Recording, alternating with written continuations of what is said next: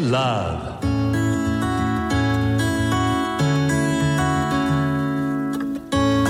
サウナをこよなく愛する私豊沢ひとみが素晴らしきサウナの世界をご紹介するコーナーラブサウナ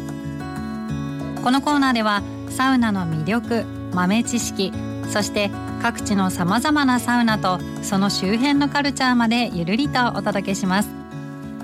今日はメッセージいただきましたラジオネーム香港焼きそばのふりかけが大好きさんからです。サウナで4セットゆっくり入っていたら途中でお腹が減ってきてお腹が鳴っちゃいました。その時猛烈に食べたくなったのは五目あんかけ焼きそばです。お酢をかけて食べるのが美味しいですよね。私はソース焼きそばをよく食べますがソース焼きそばにもお酢をかけるのが好きです。ということでサウナの後はねしょっぱいもの美味しいですよね。さて今日ご紹介するのは札幌市清田区にある湯の里綾ほのかです。ほのかは北海道内に6カ所ある岩盤浴が人気の温浴施設。実は私サウナにはまってからミストサウナや岩盤浴では物足りないななんて思っていた時期があったんですがでも先日友人と2人でほのかに行って久しぶりに岩盤浴に入ったらあれ？すごくいいかも。と思ったんです。なんでかというと岩盤浴に入ってからサウナに入った方がより汗が出やすいからなんですね。あまり汗が出ないなという方特に女性で多いんです。サウナに入る前に湯船に入って体を温めることを湯通しなんて言ったりしますが岩盤浴で準備をするのもいいかもしれません。綾ほのかサウナの中とっても広いんです。この字型になっていて座るところ座面は3段。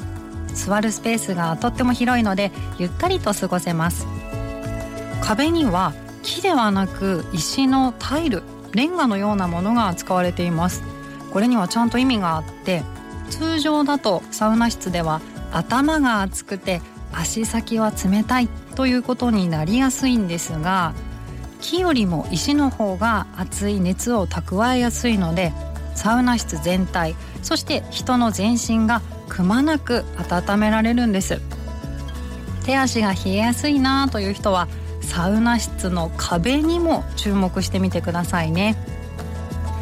さて綾ほのかといえばオートロウリュです。サウナに入っているとサウナ室がふと暗くなってロッキーのテーマがかかってきます。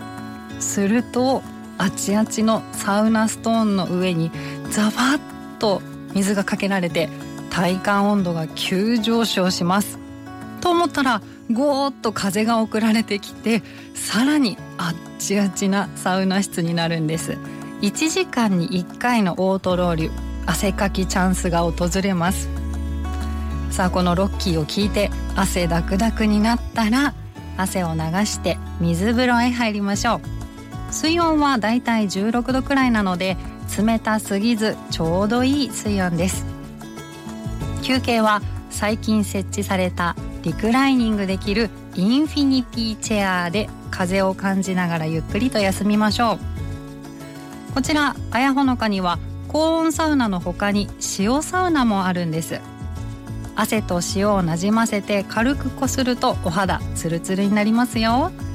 お食事どころもあるのでサウナ飯を食べてから帰ることもできます。